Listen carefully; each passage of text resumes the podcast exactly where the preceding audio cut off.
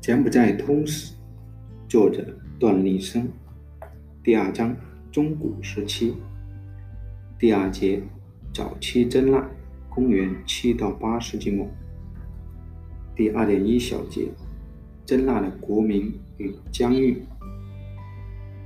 中国古籍有关真腊的记载最早见于《隋书》，《隋书》是唐朝魏征等人奉诏撰写的隋朝的国史。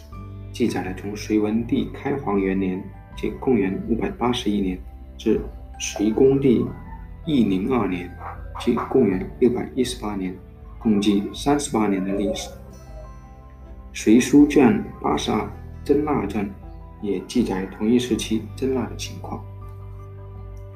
真腊国在临邑西南，本湖南之属国也。去日南郡周秦六十日，南界车渠国，西有珠江国。其王姓萨利斯，名智多斯那。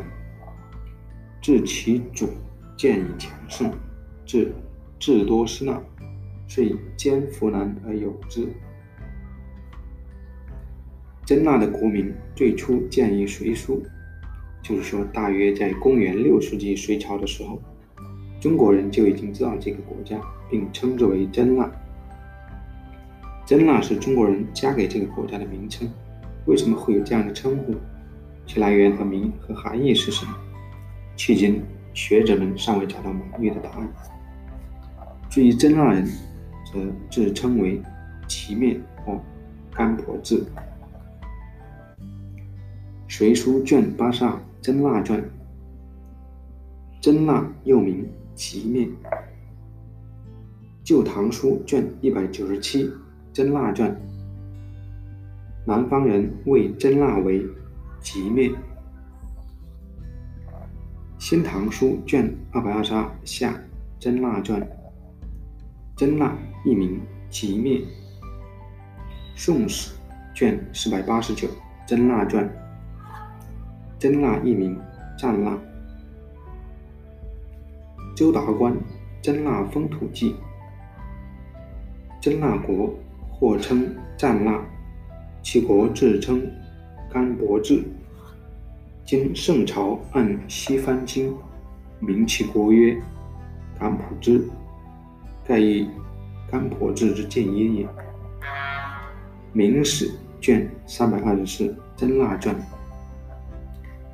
宋庆元即公元一百一十九一千一百九十五到一千两百零一年，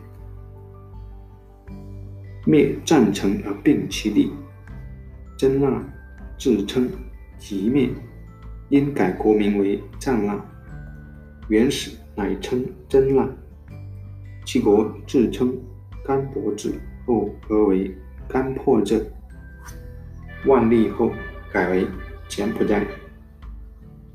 从上面所引中国古籍记载，我们可以明晰的知道，真腊人自称吉面，乃是指族名。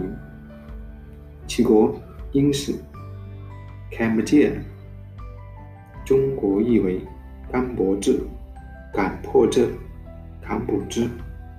明万历年后才统一译为柬埔寨，并沿用至今。至于“战腊”一词，原是公元十二世纪真腊灭了战城以后一度使用的称呼，而且是宋朝时中国人对他的称呼。真腊国的疆域最初并不广阔，其祖先大概发轫于现今泰国东北部，称为上高棉的地区。因为在上高棉的五里南府、素攀府、四色举府。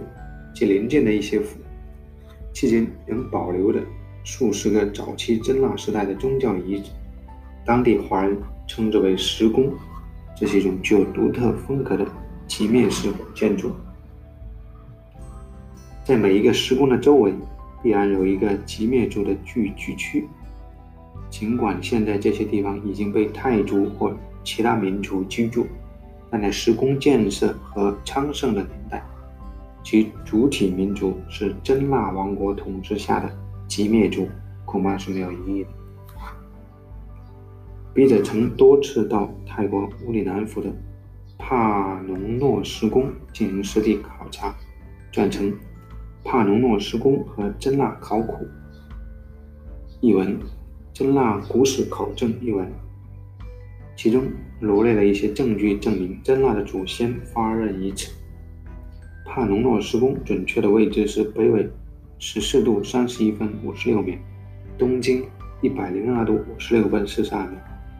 在柬埔寨语里，帕农是山的意思，诺是伟大的意思，帕农诺是伟大的山。其实这座山并不高，海拔仅三百八十三米。之所以被誉为伟大，恐怕跟山上建了神圣的施工有关。泰国艺术厅在修复石工时，发现了一些古代碑铭，将其编入《泰国碑铭集》。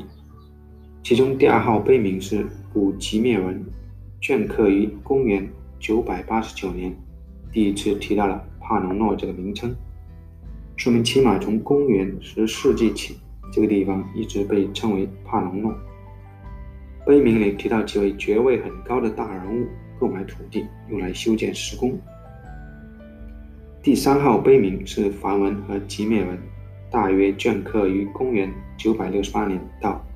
一千零一年，碑铭的第一句话就是婆罗门教的赞颂：“Om 拉姆斯瓦。”中文提到了真腊国王，文中提到了真腊国王 Rajendravarman 和 Jaravarman 这两位国王都向帕农诺施工捐赠了土地和奴隶。这段时期。真腊的首都在吴哥，而二位国王却不辞辛苦到现今泰国乌里府来捐赠。这可能是因为其祖先发热于此，所以不上千里来祭祖。第七号和第九号碑铭是吉灭文和梵文碑铭，约镌刻于公元十二到十三世纪。文中提到两位重要人物的名字，即纳里塔拉蒂和喜拉雅。他们的出身太阳系的王储，他们出身太阳系的王族。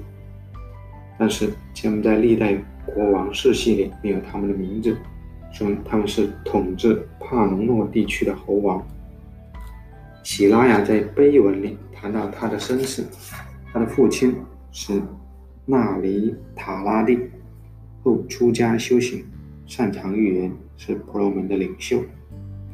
喜拉雅从十五岁起学习诵读经书和宗教礼仪，十六岁完成学业，十八岁去猎象，表现得十分英勇，临危不惧。二十岁那年，他为其父刻了一尊石雕像，置于帕农诺山上，和湿婆神的神像一起供奉。文中以无限尽穷尽的语句赞美湿婆神的伟大，特别是提到湿婆神在盖拉雪山居住的那段历史。因为盖拉雪山是婆罗门教湿婆教派心中的圣地。由上述碑铭材料可以知道，真腊国王或地方侯王之所以捐献土地和钱财来修建作为宗教活动场所的石宫。是因为他们必须依靠神权来维护其统治。换言之，他们要证明神把统治权通过宗教领袖交给世俗领袖。有的时候，宗教领袖和世俗领袖合为一体，施工就兼有寺庙和王宫两种职能。